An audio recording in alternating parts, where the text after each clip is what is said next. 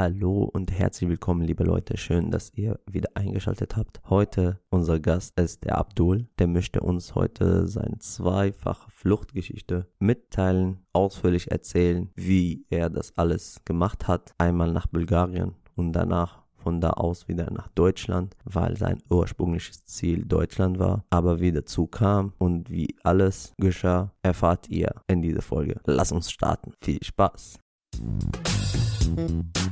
Deutsch-Arabisch ist ein Podcast für jeden, der Deutsch und Arabisch mag. عربي ألماني بودكاست لكل شخص بحب اللغة العربية والألمانية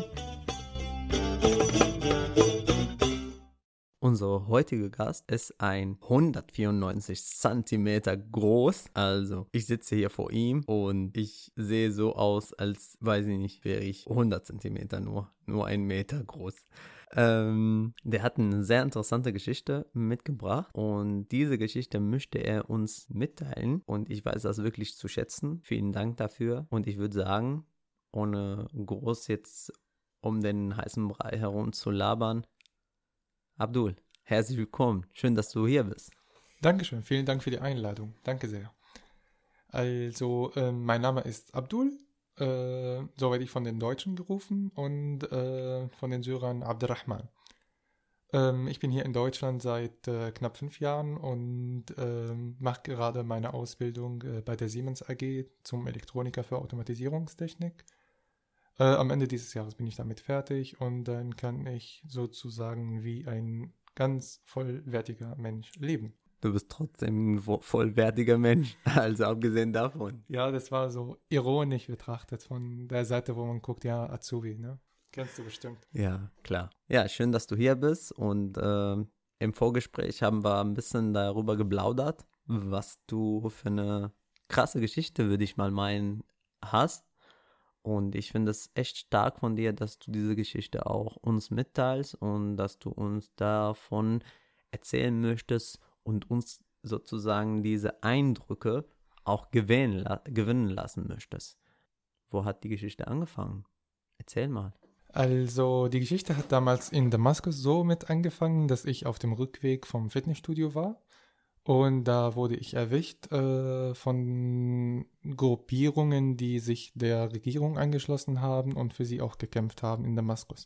Und ähm, die haben mich dann zu einem Stadtteil gebracht, wo sie mit anderen gekämpft haben. Und da sollte ich denen bei mehreren Sachen helfen. Und äh, die haben mich quasi sozusagen den halben Tag aufgehalten. Und als ich dann zurück nach Hause kam, habe ich mit meinem Vater darüber gesprochen, ob ich lieber das Land verlassen soll und das war aber noch nicht so der Grund, äh, warum ich jetzt Syrien verlassen habe. Ähm, mehrere Wochen später ähm, habe ich dann mit mehreren Freunden darüber gesprochen, ähm, dass einige von denen, obwohl sie an der Uni studiert haben mit mir, dennoch also ähm, zur Armee gezogen worden sind, obwohl man als Student in Damaskus oder in Syrien überhaupt ähm, nicht zur Armee muss, solange man studiert. Also diese Ausnahmeregelung wurde dann gebrochen und ähm, in 2014 war der Krieg eigentlich fast in den Jahren, wo er am stärksten unterwegs war. Und ich wollte eigentlich, also vor dem Tod habe ich keine Angst gehabt. Es ging mir nur darum, dass ich nicht in eine Situation gebracht werden soll, in der ich dann die Entscheidung treffen muss, soll ich jemanden umbringen oder soll ich mich umbringen lassen? Und alleine in diese Situation gebracht zu werden, das wollte ich nicht. Also ich wollte das gar nicht und ich wollte es einfach vermeiden. Und was hast du zu diesem Zeitpunkt dann auch studiert? Ich habe also mein Abitur gemacht und ähm, habe danach Psychologie studiert. Also ich habe zwei Semester gemacht insgesamt. Genau, und ähm, danach habe ich dann mit meinem Vater zusammen und meiner Mutter die Entscheidung getroffen, dass ich Syrien verlasse. Es kamen Schweden und Deutschland in Frage. Äh, wir haben aber nicht sehr lange darüber nachgedacht, weil wir mehrere Verwandtschaften hier in Deutschland haben, ist die Entscheidung auf Deutschland gefallen. Und ähm, mein Vater hat dann quasi das Geld besorgt, dadurch, dass er und meine Mutter Zahnärzte sind waren wir finanziell in Syrien sehr gut aufgestellt und es hat uns nicht so schwer gefallen, jetzt das Geld zu besorgen. Äh, und ähm, ich habe dann äh, ungefähr so Mitte 2014 Syrien verlassen, habe mich auf den Weg äh, nach Istanbul gemacht, äh, über den Libanon und äh, habe dann ungefähr sechs äh, Tage in Istanbul verbracht. Das war alles mit der Rücksprache mit einem Schmuggler, der für mich ähm, einen schwedischen Pass besorgt hat, den ich bezahlen musste.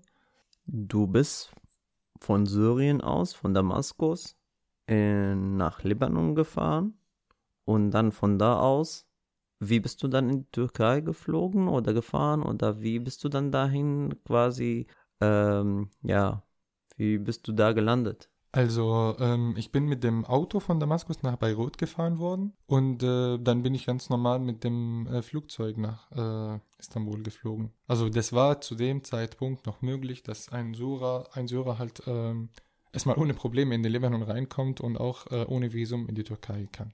Genau, und ähm, nachdem mir äh, der Pass ausgehändigt worden ist, ähm, hat mir der äh, Schmuggler dann empfohlen, dass ich äh, mit dem Bus nach äh, Rumänien fahre und äh, hat mir auch das Ticket besorgt. Und dann bin ich mit dem Bus und alleine da, nur da wirklich, nur da habe ich erfahren, dass überhaupt das Land Bulgarien auf meinem Weg liegt. Also ich habe bis dahin von dem Land Bulgarien gar nichts gehört und gewusst, was gleich äh, das größte Theaterstück sein wird. Also das bedeutet, dass du quasi gar nicht von dem Land äh, gewusst hast, meinst du? Oder dass du gar nicht wusstest, dass auf deine Strecke nach Deutschland Bulgarien drankommt? Wie meinst du das genau? Also ich wusste grob, dass es dieses Land gibt, aber dass es überhaupt auf meinem Weg ist und überhaupt in Europa ist, das wusste ich gar nicht. Das, man hätte mir sagen können, dass es in Afrika ist. Da hätte ich gesagt, kann sein, keine Ahnung. Genau. Und ähm, dann bin ich halt mit dem Bus nach Rumänien eigentlich auf dem Weg gewesen. Äh, nur zum Verständnis, war das so, dass du mit dem Bus dann von, von der Türkei nach Deutschland dann fährst? Oder wie war das dann?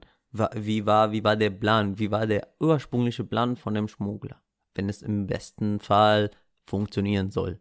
Also der Plan war, dass ich erstmal nach Rumänien fahre, da ankomme, dann weiter mit dem Bus äh, nach äh, Ungarn fahre und dann äh, von Ungarn aus dann mit dem Zug nach Deutschland. So war der Plan eigentlich. Aber wir wollten den erstmal Schritt für Schritt machen und ähm, haben wir, dann haben wir nur das Ticket ähm, äh, für Rumänien besorgt. Genau.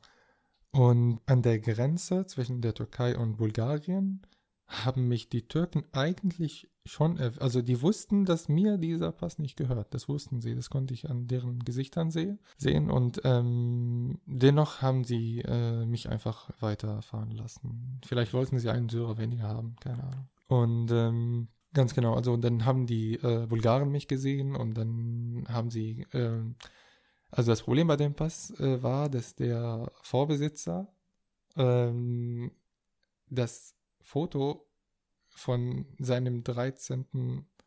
Lebensjahr hatte. Also der war gerade mal eben 18. Und äh, ja, wie man aussieht, wenn man 13 ist und dann ist man jetzt 18, das ist relativ äh, sehr grob, ne? Also man sieht nicht gleich aus. Meinst du dann, dass du einen Pass bekommen hast von jemand anderen, der quasi seinen Pass abgegeben hat und du hattest so eine Ähnlichkeit mit diesem Typen und damit wolltet ihr quasi eure Ziel oder beziehungsweise euren Plan durchziehen? Ganz genau, so war das auch. Also der war 18, ich war 19, von daher war das Alter nicht so unterschiedlich. Und äh, wir hatten eigentlich darauf gesetzt, ähm, dadurch, dass man halt ach, mit 13 das, äh, den Pass gemacht hat und das Bild davon äh, drauf hat, haben wir einfach darauf gesetzt, ähm, dass sie mich eigentlich nicht, äh, ja, nicht wiedererkennen. Ne? Das war schon, schon ganz knapp an der Grenze, oder? Ähm, also, wenn ich jetzt gewusst hätte, wie die Kontrolleure an der Grenze mich angucken würden, dann hätte ich gesagt, das würde gar nicht gehen weil die Merkmale an dem Gesicht, die ändern sich im Laufe des Alters eigentlich kaum. Es gibt bestimmte Merkmale, die, ähm, die bleiben einfach. Also man kann die nicht verhindern, wie die Nase ist, die Augenbrauen und so etc. Die äh, ändern sich eigentlich im Laufe des Alters nicht so rasant. Und von daher war das eigentlich, wie du gesagt hast, dass es eine Wette war. Also der kennt sich damit aus, viel besser als ich, aber der hat mir halt ähm, was versprochen, dass es klappen wird. Ja gut, auf der türkischen Seite hat es irgendwie geklappt, aber auf der bulgarischen Seite sah es ganz anders aus. Was hast du da zu erzählen? Also die Bulgaren waren eigentlich ähm, sehr nett am Anfang und äh, die haben mich gefragt, ob ich äh, einen Führerschein habe oder irgendwas anderes, wovon äh, halt von mir ein aktuelleres Bild drauf ist. Und dann habe ich gesagt, nein, habe ich nicht.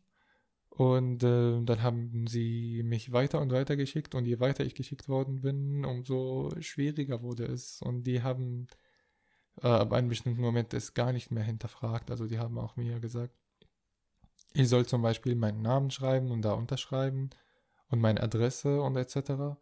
Und das habe ich auch alles eigentlich auswendig gelernt. Und äh, damit ich wirklich dieser Mensch äh, sozusagen bin. Und ähm, das Ding ist, die haben, die, die, die wussten eigentlich, dass ich das nicht bin, ne? Aber am Ende haben sie mir irgendein Formular ausgedrückt und in die Hand gedrückt. Und ich wusste noch nicht mal, wie die schwedische Sprache aussieht. Also die haben mir quasi Fragen auf Schwedisch gestellt und ich wusste, ich habe ihn gefragt, was für eine Sprache ist das? Der sagte mir, äh, das ist Schwedisch. Und dann habe ich aufgegeben. Und dann, also ich habe damit aufgegeben, mir einzubilden oder äh, mich einzureden, dass, es, dass ich jetzt wirklich weiterkommen kann. Aber äh, ich habe denen nicht gesagt, dass ich jetzt äh, nicht derjenige bin, der den Pass hatte. Also das bedeutet, du wolltest auch erstmal gar nicht aufgeben und sagen, okay Leute, wisst ihr was? Ich bin nicht derjenige. Sorry, schickt mich wieder in die Türkei. Sondern du hast so darum gekämpft und du hast versucht, trotzdem, du hast versucht trotzdem immer zu sagen, nee, das bin ich und was wollt ihr von mir eigentlich und lasst mich einfach weiterfahren und so weiter. War das so immer hin und her? Ähm, am Anfang schon, aber nachdem äh, mir das gezeigt worden ist, ähm, habe ich einfach nicht mehr geredet oder wenn sie mir gesagt haben, wer bist du, dann habe ich einfach nur den Namen äh, einfach wiederholt und die haben mir gesagt, ja, ja, das bist du, aber wer bist du? Und dann habe ich einfach wieder den Namen wiederholt und irgendwann habe ich auf, also ich habe dann nicht mehr auf äh, deren Fragen geantwortet. Und irgendwann kam irgendein Mann zu mir mit irgendeinem Formular und hat mir gesagt, ich soll irgendwo unterschreiben und dann habe ich einfach äh, unterschrieben, ohne zu wissen, was das war. Und anhand dieses Unterschrifts dürften sie mich dann festhalten. Also ich habe mich übergeben sozusagen, aber ich wusste nicht, was das ist. Okay, also die, die haben so schon Psychotricks da auf dich so gewendet sozusagen und dann aber wie unterschreibst du einfach so? Das war bulgarisch und ich habe ihn auch nicht verstanden. Also der hat mir irgendwas erzählt, von wegen, ähm, ich soll da unterschreiben. Wenn ich jetzt derjenige bin, äh, der auf dem Pass war, dann sollte ich da unterschreiben. Das habe ich auch gemacht. Und ähm, ein paar Stunden später hat mich dann eine Polizeiwache abgeholt und dann hat äh, mich aber noch an der Grenze äh, bei sich gehalten und da durfte ich bei denen eine Nacht verbringen. Und in dieser Nacht habe ich sehr lange darüber nachgedacht, äh, was das für einen Sinn macht. Also die haben mich festgehalten, die haben den Pass einfach, äh, die haben den Pass jetzt, die haben mir den weggenommen. Und ähm, ich habe dann darüber nachgedacht, dass ich dann in die Türkei zurückkehre, wie du gesagt hast. Und am nächsten Tag äh, gab es dann eine ähm, Übersetzerin, die kam aus dem Libanon. Und ihr habe ich einfach alles erzählt. Ähm, genau, und dann habe ich am, also eigentlich habe ich dieser Frau alles erzählt, was sie wissen wollte, woher ich kam, wieso ich dahin kam, äh, was ich in Syrien gehabt habe, etc. Und dann kamen wir am Ende zu der Frage, ob ich ähm, einen Asylantrag in Bulgarien stellen will. Ähm, die Frage habe ich äh, mit Nein beantwortet. Und ähm, dann hat sie mich gefragt, ja, wieso? Ähm, dann habe ich ihr gesagt, ja, ich will nach Deutschland und ich will nicht meine Fingerabdrücke irgendwo hinterlassen, damit ich, äh, damit später mein Asylantrag nicht abgelehnt wird oder dass ich dann abgeschoben werde. Sie hat mir gesagt, ja, nein, mach dir keine Sorgen, Deutschland schiebt keine Leute nach Bulgarien zurück. Und dann habe ich ihr gesagt, ja, trotzdem, ich will dieses Risiko nicht eingehen. Und dann habe ich ihr gesagt, ja, ich will in die Türkei zurück. Und dann sagte sie zu mir, ähm, an sich ist es nicht so schwer, dich in die Türkei zurückzuschicken.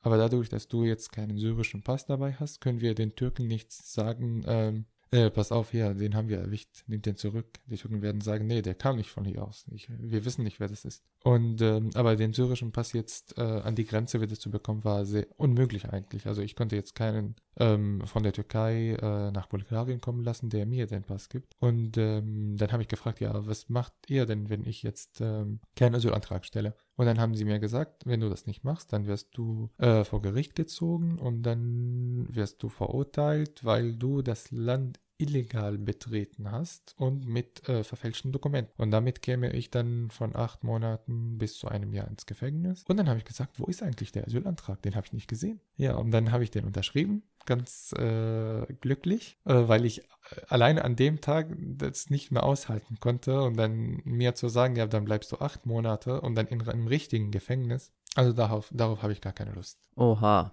hm, das stelle ich mir echt äh, verdammt schwer vor ich meine, da bleibt einem, glaube ich, nichts mehr übrig, außer irgendwie das Beste aus der Situation zu machen und äh, irgendwie mit, ja, mit wenig Verluste draus zu kommen. Nur, was ist dann da mit deinem Ziel, nach Deutschland zu kommen? Das ist jetzt alles irgendwie fluten gegangen, oder? Also bis zu diesem Moment wusste ich auch von vielen Freunden, dass ähm, Deutschland eigentlich so gut wie das einzige Land, welches damit kein, also nicht so riesen Probleme macht wie Schweden zum Beispiel. Also in Schweden wird man direkt abgeschoben, sobald man festgestellt hat, dass man äh, in einem anderen europäischen Land einen Asylantrag gestellt hat. Aber in Deutschland ähm, haben es viele hinbekommen, ähm, Asyl zu bekommen, ohne dass sie abgeschoben worden sind, obwohl sie in anderen oder beziehungsweise über ein drittes sicheres Land nach Deutschland gekommen sind. Ähm, also ich wusste, dass es gehen kann, also dass ich nicht nach, äh, nach Bulgarien zurück abgeschoben werde, aber es war riskant. Ich wollte das Risiko gar nicht eingehen. Und ähm, nachdem ich aber dann am Ende den Asylantrag äh, gestellt habe, haben sie mich in ein anderes Gefängnis geschickt. Und da waren aber die anderen äh, Asylanten, die da auf äh, ein Gespräch gewartet haben. Okay, also war das wirklich ein Knast oder war das so ein, so ein weiß ich nicht, so eine Flüchtlingsunterkunft äh, oder, oder was, was weiß ich? Hast du dich wirklich wie, wie in einem Knast gefühlt oder war das nur einfach ein Flüchtlingsheim? Also, äh, soweit ich das erfahren habe, war das angeblich ein geschlossenes Heim für Flüchtlinge, aber in der Realität war das einfach ein Gefängnis, nichts anderes als ein Gefängnis. Alleine wie man da reinkommt und äh, äh, wie das so aussieht, als würde da Stalin gelebt haben. Also man, es gab nur einen Flur, es gab äh, eine Toilette und äh, fünf Zellen. Und in jeder Zelle haben ungefähr zehn Personen dann äh, übernachtet. Äh, man konnte auch dreimal äh, essen gehen. Und ähm, das Essen war eigentlich äh, kaum genießbar. Also es war Schrott bis zum geht nicht mehr. Und das war in einer geschlossenen Halle sozusagen und nicht offen so. Dass über dir quasi ein Himmel ist, das gab es nicht, oder wie? Nee, nee, wir haben den Himmel nur äh, durchs Fenster gesehen und äh, es gab nichts, wo man rausgehen konnte. Also man kam aus dieser Etage, aus diesem Flur gar nicht weg. Also man konnte sich nur einen Spaziergang im Flur gönnen, aber mehr nicht. Und äh, die meisten äh, Syrer, die da waren, die haben, also es gab also nicht nur Syrer, sondern alle, alle andere, die erwischt worden sind und einen Asylantrag gestellt haben, aber im Prinzip äh, waren die meisten Syrer da. Und äh, was mich auch gewundert hat, äh, die meisten von denen waren Kurden. Also es waren keine Araber. Und was ist dann danach passiert? Ähm, am Ende des siebten Tages, meine ich, haben sie mit mir ein Gespräch geführt, wo sie mich dann wieder die gleichen Fragen gestellt haben. Wer bin ich, woher ich komme, wie ich nach äh, Bulgarien gekommen bin, etc. Es gab nur halt eine Frage, die mich äh, gewundert hat, dass sie die gestellt haben. Stell dir mal vor, die haben mich gefragt, wie die westlichen Länder den Krieg in Syrien äh, lösen können. Also ich sollte denen vorschlagen, wie sie da vorzugehen haben oder wie sie da vorgehen können. Und ich habe denen einfach gesagt, der Zug ist abgefahren. Es ist vorbei. Ja. Und äh, dann haben sie mich äh, in ein anderes Heim geschickt. Und ähm, dann war wieder das Leben halbwegs normal. Also man konnte rein und rausgehen. Das war am Rand eines Dorfes. Und ähm, das war auch viel, viel besser als für mich und in meinen Augen das Gefängnis und nicht das geschlossene Heim. Und da hast du dann quasi die Genehmigung von deinem, von deinem Asylantrag bekommen. Also nach ungefähr elf Tagen haben sie mich wieder zu einem Gespräch eingeladen, wo sie feststellen wollten, wieso ich Asyl beantrage. Und dann habe ich ihnen das erklärt und äh, demnach haben sie dann ungefähr einen Monat danach entschieden, dass ich kein Asyl bekommen soll, sondern nur äh, einen subsidiären Schutz. Also ich habe es mir nicht ausgedacht. Das ist leider auch ein deutsches Wort. Was heißt leider, ne?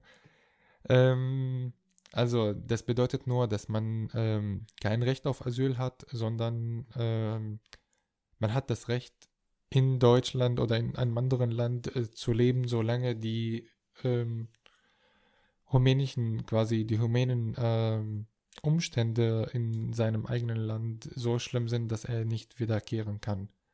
Also es geht darum, dass man kein Recht auf Asyl hat, aber gleichzeitig kannst du gefährdest das Leben von dem Menschen, wenn du den abschiebst. Okay, und dann, ich nehme mal an, du hast dann irgendwann diesen Subsidierungsschutz bekommen. Wie lange hat das Ganze gedauert? Also die ganze Geschichte in Bulgarien?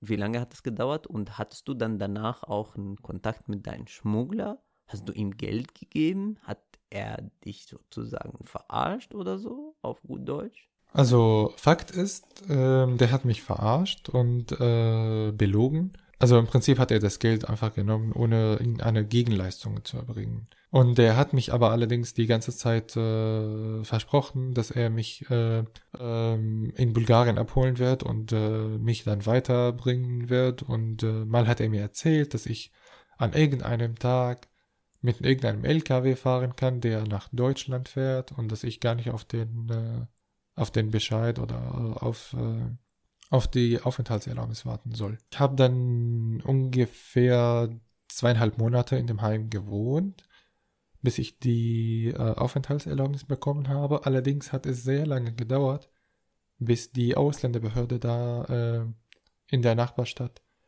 den äh, ähm, Pass und ähm, den Aufenthaltstitel ausgestellt hat. Also es gab irgendwelche Ferien und direkt danach gab es die Wahl da und dadurch hatten sie zu und äh, wir mussten auch relativ lange warten. Also wir haben sehr lange gewartet. Allerdings muss ich noch eine Sache sagen. Ähm, es gibt einen riesen Unterschied für denjenigen, der in Bulgarien Asyl bekommt oder den subsidiären Schutz. Diejenigen, die Asyl bekommen, die dürfen ohne Probleme ausreisen. Die dürfen Bulgarien verlassen und äh, sich in der Europäischen Union so viel bewegen, wie sie wollen. Aber diejenigen, die äh, den subsidiären Schutz bekommen, die müssen ganz normal ein Visum beantragen. Und dann kamst du zu dem Punkt, wo du gesagt hast, okay, das reicht jetzt hier, ich habe keinen Bock mehr auf den, ne? Und äh, wolltest du nach Deutschland, was tatsächlich dein ursprüngliches Ziel war. Wie bist du vorgegangen? Also, ähm, ich habe mich schlau gemacht. Also, ich habe sehr viele Leute gefragt, wie kann man das umgehen. Ähm, und einige haben mir empfohlen, dass ich dann mit diesem Pass in die Türkei zurückkehre. Also nicht mit dem syrischen, weil bis dahin konnte ich auch rein theoretisch mit dem syrischen zurückkehren. Übrigens habe ich den äh, per Post schicken lassen. Und ich habe den syrischen Pass in Bulgarien auch wieder gehabt. Allerdings nicht mehr, also nicht zum richtigen Zeitpunkt, ne? Also viel später.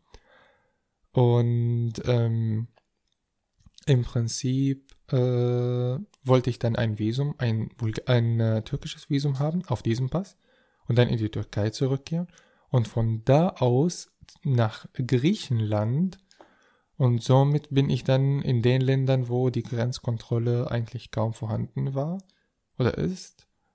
Und äh, dann hätte man also, hätte ich dann von Griechenland aus äh, nach Deutschland fliegen können oder in ein, irgendein anderes europäisches Land. So war der Plan, so habe ich auch das gemacht. Also ich habe das Visum mit einem Freund, der auch den subsidiären Schutz bekommen hat, beantragt. Und in dem äh, Konsulat haben sie mir gesagt, ja, ich muss äh, zwei Wochen auf, äh, ähm, auf die Entscheidung warten, ob sie das genehmigen oder nicht. Und äh, ich habe aber zwischen, äh, also nachdem ich dann das Heim verlassen habe, also ab dem Moment, wo man die Aufenthaltserlaubnis in Bulgarien bekommt, muss man das Heim verlassen.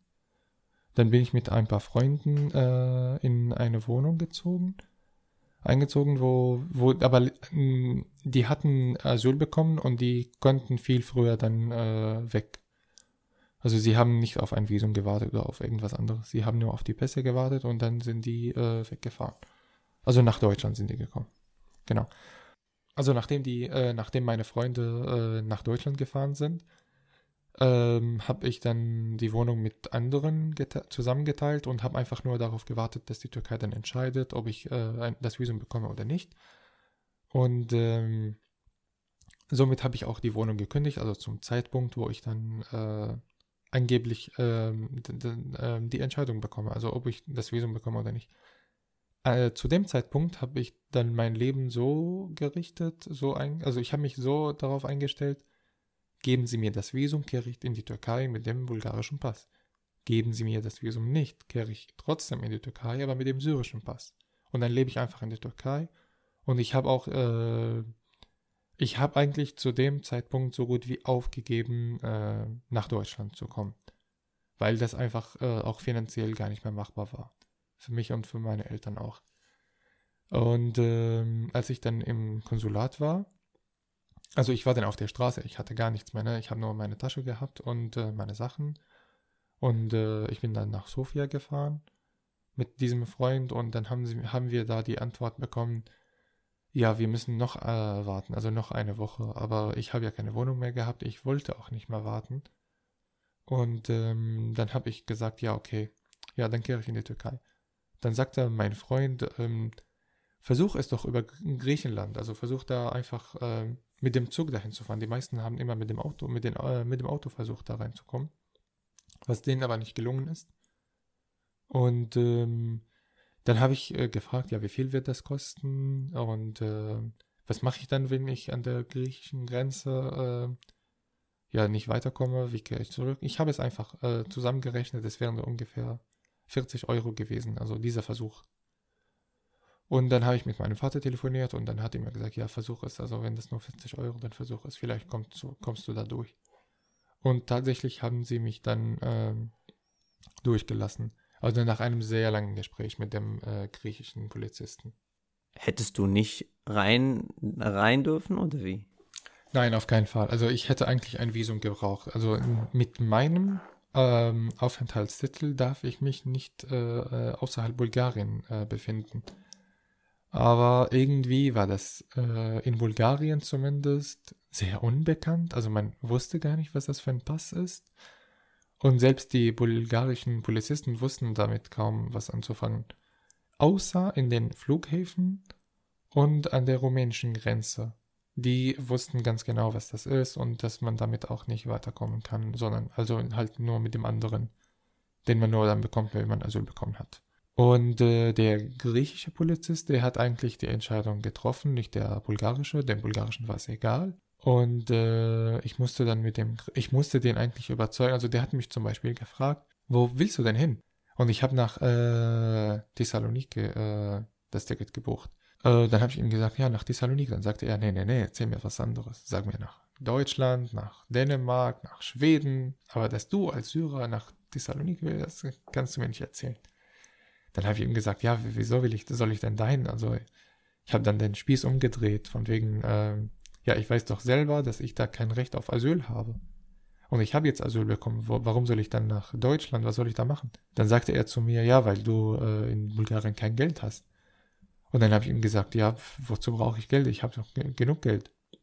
Dann sagte er, er, zu mir, ja, du bist noch jung, wo willst du denn das Geld haben? Dann habe ich ihm gesagt, ja, meine Eltern äh, finanzieren äh, mich. Dann sagte er zu mir, was machst du denn in Bulgarien? Dann habe ich ihm gesagt, ja, ich warte darauf, dass ich äh, einen bulgarischen Kurs besuche und dass ich da an der Uni studiere. Dann sagte er zu mir, gib mir das irgendein Dokument, was beweist, dass du in Bulgarien studieren willst. Nicht äh, eingeschrieben bist oder so. Und dann lasse ich dich durch.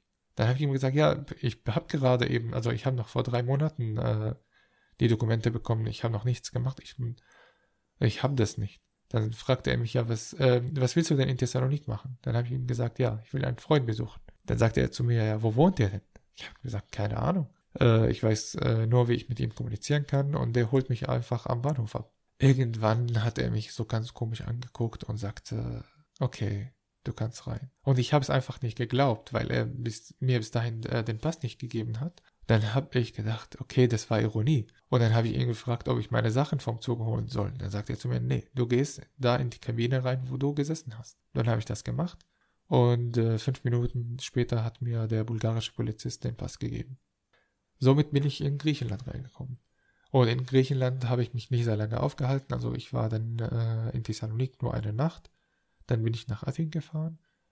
Und von da aus bin ich nach äh, Belgien geflogen, weil es viel billiger war, als direkt äh, nach Deutschland zu fliegen. Irgendwie war das so. Und das war der auch. Aber das war auch mit dem bulgarischen Dokument. Richtig, genau, ganz genau. Also, also legal, so in Anführungsstrichen, und nicht illegal. Also mit legalem Dokument, was eigentlich außerhalb Bulgarien illegal damit zu fliegen ist. Richtig? Ganz genau. Also äh, das, der Unterschied ist, das Dokument ist nicht verfälscht. Das ist ein originales Dokument und ein europäisches auch. Und äh, selbst wäre ich jetzt ein Polizist in irgendeinem europäischen Land und mir zeigt irgendein Mensch ein, einen europäischen Pass, dann würde ich nicht auf die Idee kommen, dass er mit diesem Pass ein Visum braucht, um sich irgendwo zu befinden. Und äh, als mich aber die äh, Grenzkontrolleure äh, in Athen gesehen haben, die haben mich direkt aussortiert von wegen, komm, du bist einer von denen, stell dich dahin. Dann habe ich das nicht verstanden, weil sie meinen Pass beibehalten haben. Und dann äh, haben sie mich gefragt, ja, hast du denn andere Dokumente? Dann habe ich den, äh, den Aufenthaltstitel gezeigt. Und ähm, das hat quasi auch deine Position untermauert, oder?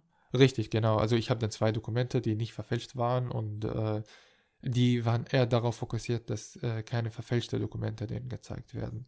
Ich meine, die haben, glaube ich, auf deren Bauchgefühl so gehört und gesagt, okay, das ist einer von denen, die mit einem gefälschten Pass oder was auch immer äh, nach äh, ne, Deutschland oder sonst was fliegen möchte, den schnappen wir uns. Das war so, glaube ich. Ganz richtig, ganz genau. Also die haben mich direkt aussortiert und äh, zu anderen äh, geschickt, anderen Syrern auch, äh, die also, glücklicherweise da erwischt worden sind. Man konnte das direkt sehen.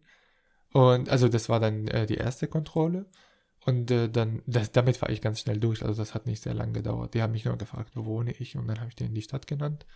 Und das war's. Und die nächsten Kontrolleure, die waren äh, viel aufwendiger. Also die haben mich dann Fragen auf Bulgarisch gestellt. Die wollten wirklich wissen, dass ich mal in Bulgarien war. Und das konnte ich auch ganz schnell beantworten. Also dadurch, dass ich da mehr oder so ungefähr fünf Monate gelebt habe, wusste ich, wie man sagt, guten Tag oder wie geht's dir, wie heißt du? Also die kleinsten Sachen, die konnte ich schon. Und äh, dann bin ich in den Flieger äh, eingestiegen und dann in äh, Brüssel gelandet. In äh, Brüssel hat auch eine sehr, sehr, sehr, sehr strenge Kontrolle stattgefunden. Aber trotzdem bin ich da durchgekommen. Und ähm, dann bin ich mit dem Bus nach Deutschland gefahren, also konkret nach Berlin.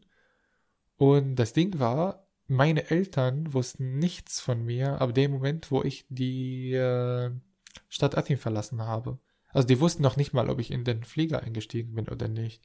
Die wussten nicht, also ich habe ungefähr einen, einen kompletten Tag eigentlich in äh, Brüssel verbracht, weil der, äh, das Flugzeug kam ungefähr um 10 Uhr an und äh, der Bus äh, ist um 23 Uhr losgefahren.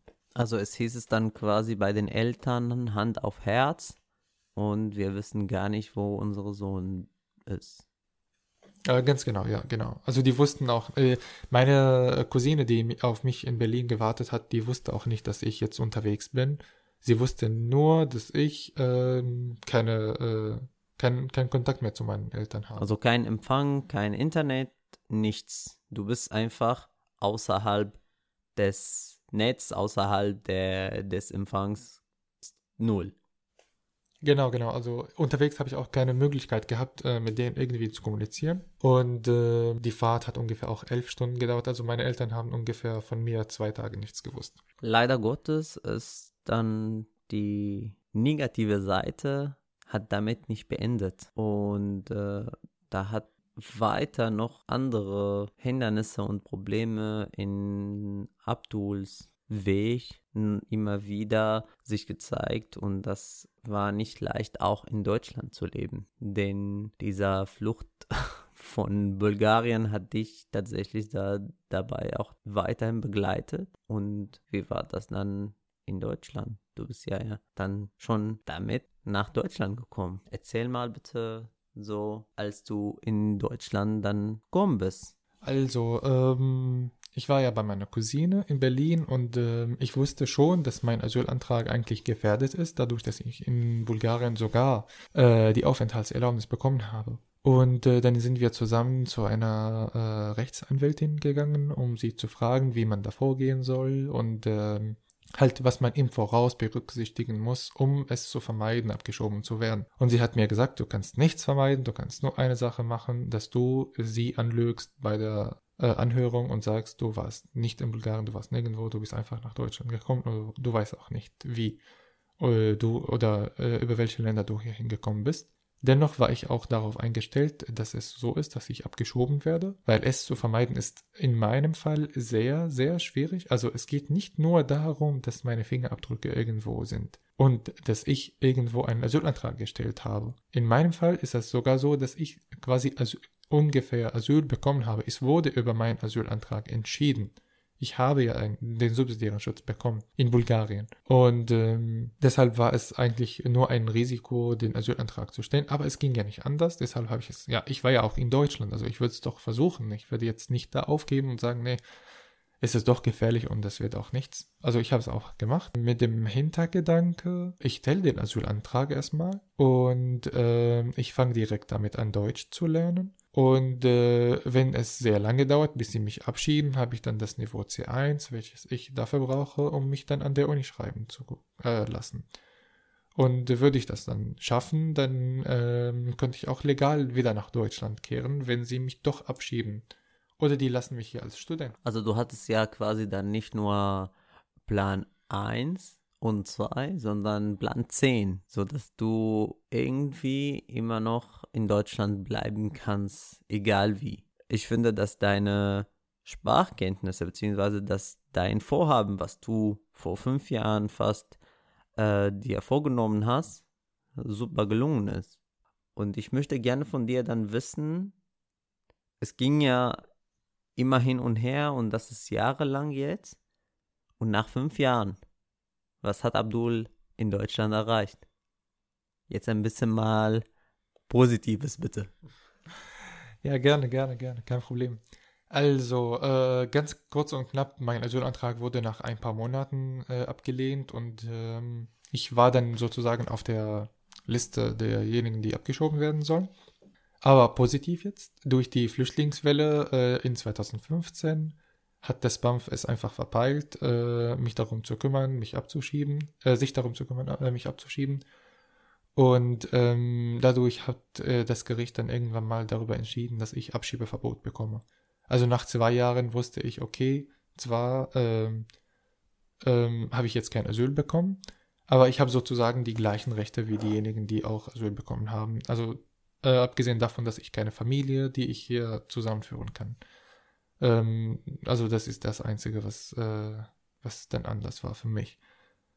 Und äh, allerdings bis zu diesem Zeitpunkt habe ich mich einfach nur damit beschäftigt, äh, Deutsch zu lernen. Also ich habe mich auch direkt, äh, wo ich noch äh, in dem zweiten Heim war, also ich war ungefähr zwei Wochen hier in Deutschland. Eine Woche davor habe ich den Asylantrag gestellt und dann habe ich direkt damit angefangen, danach zu suchen, wo ich einen, einen Deutschkurs besuchen kann. Also ich war Ende 2014 hier und mein erster Tag in einem Deutschkurs war am 16.03.2015. Das war der nächste Kurs, den ich besuchen konnte.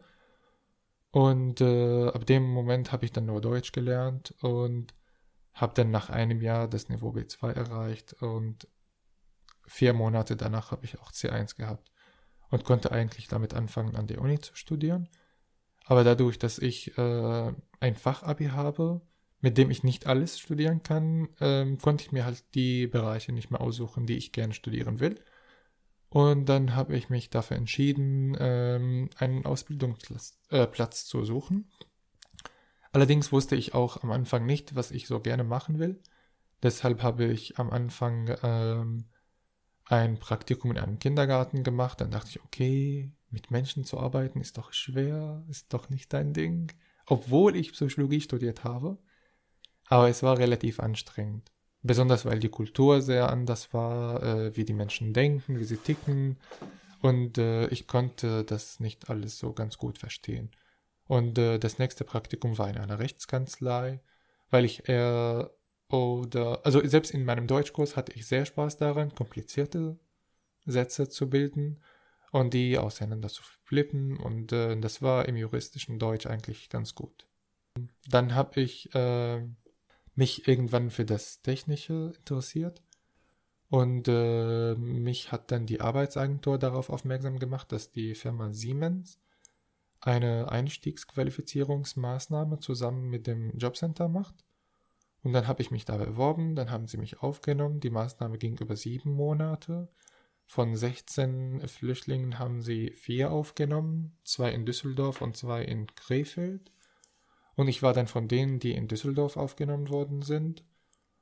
Und dann habe ich mit der Ausbildung angefangen. Und ähm, das ging dann bergauf ab dem Moment. Also ich konnte mich dann mehr und mehr und langsam hm, um mich selber kümmern. Sehr cool. Also, wie ich immer sage, es gibt immer am Ende des dunklen Tunnels ein Licht. Und bei dir hat es richtig krass geleuchtet, würde ich mal sagen. Ich wünsche dir auf jeden Fall auf deinen weiteren Weg ganz viel Erfolg, ganz viel Glück und einen vielleicht auch, weil du es wirklich verdienst, einen unbefristeten Aufenthaltstitel. Und zwar, Abdul, du hast ein bisschen jetzt davon erzählt, aber was würdest du oder wie würdest du dich in fünf Worten beschreiben? Zuverlässig, ähm, langsam aber stabil, ähm, hartnäckig und ich weiß nicht, wie man das beschreibt, aber ich hinterfrage alles. Könnte man sagen, wissbegierig so? Wiss, wissbegierig, ja. Okay. Eher das, ja. Und ähm, also ich kann es mir nicht vorstellen, ohne Sport zu leben. Also ich mache sehr regelmäßig Sport. Also sportlich kann ich zu mir sagen. Äh, dann würde ich sagen, Abdul, was würdest du zum Abdul mit zehn Jahren sagen? Also dieser Abdul, der zehn Jahre alt ist und Abdul jetzt 26. Was würdest du zu dem zehnjährigen Ich tatsächlich von dir sagen? Ähm, wenn ich jetzt mein Ich wiedersehen würde und das ist noch zehn Jahre alt ist, dann würde ich es, dann würde ich ihm sagen, ähm, lebe so, wie du gelebt hast. Äh, es wird schon. Also gib nicht auf und ähm, lass dich nicht beeinflussen. Ja, krass. Schön. Dann komme ich zu der letzten Frage. Und zwar, erzähl mir bitte mal den besten Spruch, den du jemals gelesen, gehört oder selber ausformuliert hast. Also ich habe mir so einen Spruch mit 19 ausgedacht und der besagt einfach, also auf Deutsch übersetzt, gerate nicht in die Fehler von anderen und in deren Verpflichtungen. Also man kann sehr gut und nett sein, aber wenn man in einer, wenn man jetzt dem, also dem, also ich meine jetzt der andere Mensch, wenn er jetzt in irgendeiner Notsituation ist oder es einfach nicht mehr schafft, dann kann man sich nicht mehr darauf verlassen, dass er das macht, was er mal gesagt hat und er es, dass er es nicht mehr einhalten kann. Also aus der Perspektive habe ich das mal, habe ich mir das ausgedacht ich bin wirklich sprachlos vor deinem, vor deinem Ehrgeiz, vor deinem, ja, vor deinem Durchhaltevermögen und wie du das alles trotz Frust, trotz äh, Unglück, trotz äh, ganz viel Gegenwind geschafft hast, dich hier in Deutschland durchzuboxen und doch eine sehr gute Perspektive dir selber aber auch zu verschaffen. Chapeau, Hut ab. Und ich würde gerne jetzt von dir mit deinen Worten deinen Podcast abschließen mit einem Message an alle Menschen da draußen. Also, ähm, meine, mein Message wäre, dass die Menschen äh, nicht so schnell sein sollen, sich eine Meinung über etwas zu bilden, von dem sie keine Ahnung haben oder noch keine Ahnung. Also ich habe das oft hier erlebt, dass Menschen eine ganz schnell eine Meinung haben, aber keine Ahnung von dem Thema haben, zu dem sie gerade eine Meinung haben. Und das wundert mich eigentlich. Also ich kenne das nicht so. Ähm, also wenn man jetzt Meinung, Meinung hat, dann basiert das meistens auf Ahnung. Und wenn man aber keine Ahnung hat, dann sollte man auch, also meiner Meinung nach, keine Meinung haben. Das wäre jetzt mein Message. Egal zu welchem Thema. Alles klar. Vielen, vielen Dank. Danke, dass, dass äh, ich dich interviewen durfte. Danke, dass du hier warst. Und äh, ich hoffe, dass ihr, liebe Zuhörer, jetzt ein bisschen von Abduls Geschichte mitbekommen habt und auch eine, das ist für mich ein starkes Beispiel dafür, einen integrierten Menschen hier in Deutschland in so einem hohen Maß zu sehen, weil ich glaube, wie ich mich die ganze Zeit gewundert habe, wie er gesprochen hat, äh, hat, habt ihr euch auch. Hat dir die Folge gut gefallen? Dann hinterlasse bitte eine Bewertung bei Apple Podcast, denn dadurch wird die Folge viel mehr angehört und du supportest auch diesen Podcast und mich vor allen Dingen. Ich bedanke mich bei dir von dem ganzen Herzen und ich werde dir wirklich bis zu aller Ewigkeiten dankbar dafür. Mach's gut und bis zum nächsten Mal. Peace. Das war's schon wieder mit Deutsch-Arabisch. Bis bald. كان معكم عامر في عربي ألماني استنونا بالحلقات الجايه